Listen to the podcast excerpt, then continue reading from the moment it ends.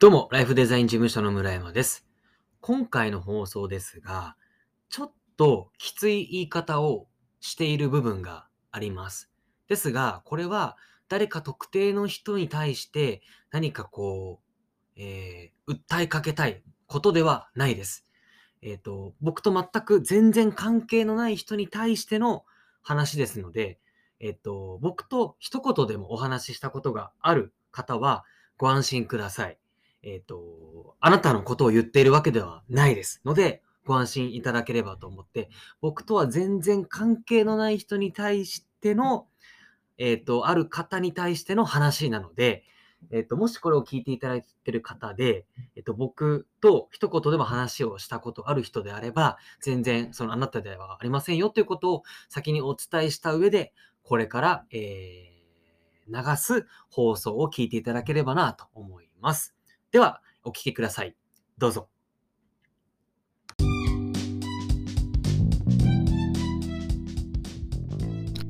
この放送は男女のパートナーシップを応援するラブアカデミアの提供でお届けをしております。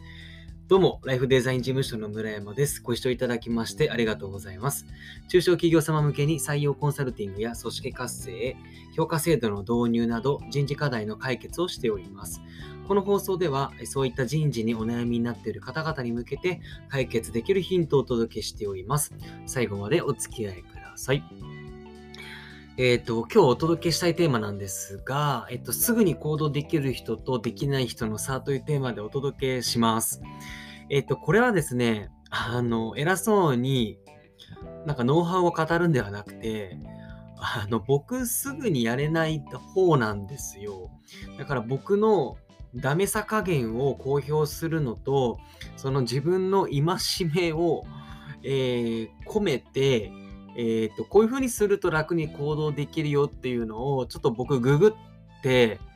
とあるページを見つけたので、それをぜひ皆さんにもシェアしたいなということでお届けしてまいります。で、まずあの本題に入る前に、ちょっと雑談したくてですね、あの最近こんなことありませんかっていう雑談なんですが、あのテレワーク普及してきてて、で、そのミーティングとかもオンライン化し始めたじゃないですか。で、人によってはもうほぼオンラインでやってるよって人なんかもいると思うんですけど、あの不思議と、なんか毎回毎回遅れる人いません？毎回。これなんでなのかなと思って。あのあ別にたまにとかだったら全然いいんですよ。たまにとかだったら全然いいんですけど、あの毎回絶対遅れる人いるじゃないですか。もうなんでと思って。で、まあ、仲間内とか、あの、同等の立場の人だったら、まあまあわかるんですよ。だけど、あの、自分が仕事もらってる立場、要は、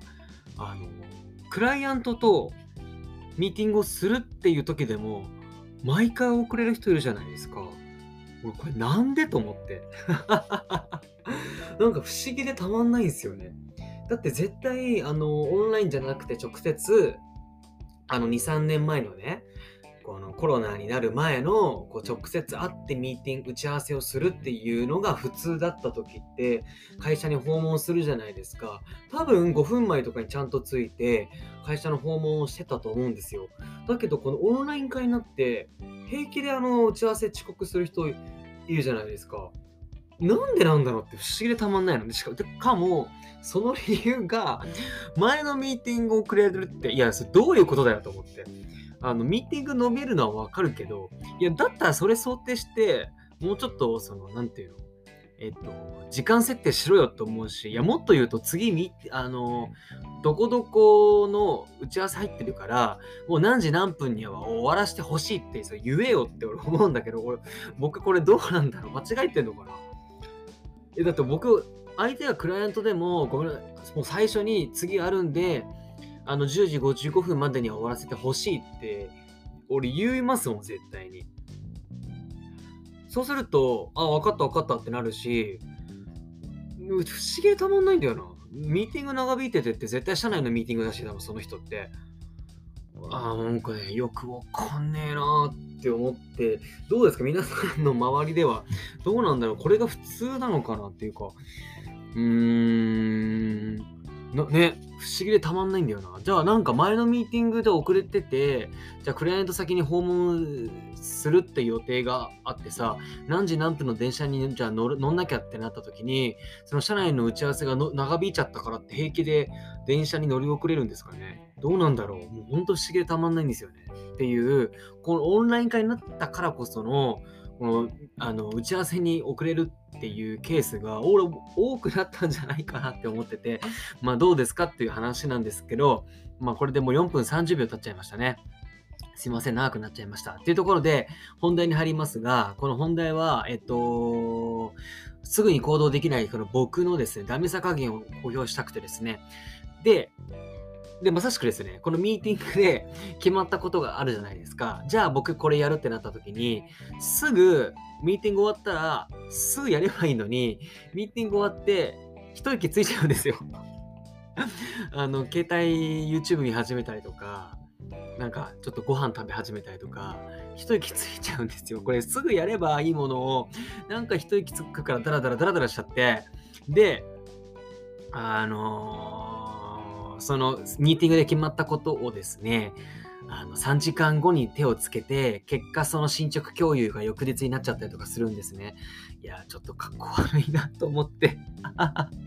なんかね、そのすぐ行動するっていうことができなくて、で、調べると、ちょっとね、すぐ行動してる人っていうのはですね、無理くり自分を動かしてるんじゃなくて、楽に自分を動かしてるって書いてあったんですよね。うん。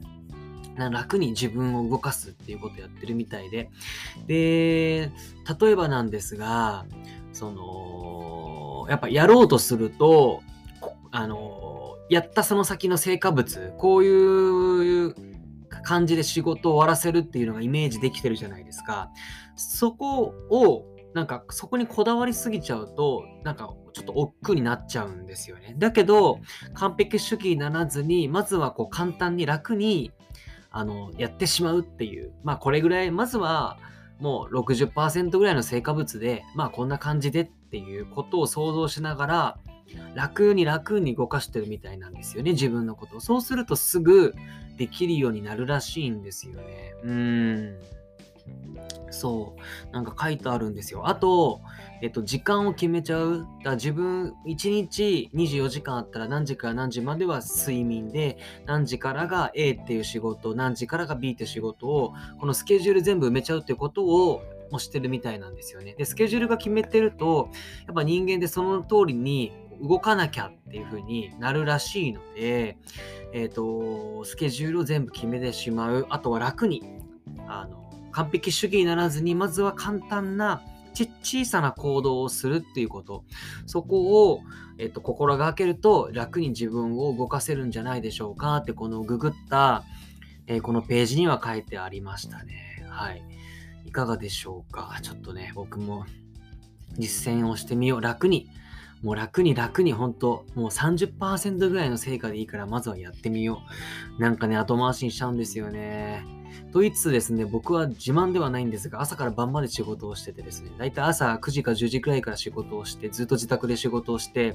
ずっといろんな会社さんの仕事があって、えっ、ー、とですね、やって、だいたいまあ9時、9時ぐらいまで仕事して、12時間ぐらい仕事してるんですよね。まあ全然自慢じゃないですけどね。だから僕、うん、じゃないんですけど、やってて、やっぱそのね、このぐらいの時間、今19時回ってるんですけど、このぐらいの時間になるともうね、疲れちゃってね、もう後回しにしたい気持ちまんまなんですよね。なんで、ちょっと残りね、もうちょっとやらなきゃいけないんで、えー、っとですね、ちょっとやりつつ、どうしても疲れてきたら風呂に入って、最後のラストスパートをし、今日もですね、9時か10時ぐらいからお酒を飲み、10時から好きなドラマをやるので、そこに向けて、あと2時間、2時間、3時間ですね、頑張っていきたいなというふうに思っております。はい。ではですね、今日はですね、オンラインになってからやけになんか遅刻する人多くなってないって話から、そこからですね、すぐにやれる人とやれない人の違い、えーと、ちなみに村山はすぐにやれないという、このダメさ加減を皆さんに共有させていただいたということです。えー、最後までお付き合いいただきまして本当にありがとうございました。えー、素敵な夜をお過ごしください。ではまた。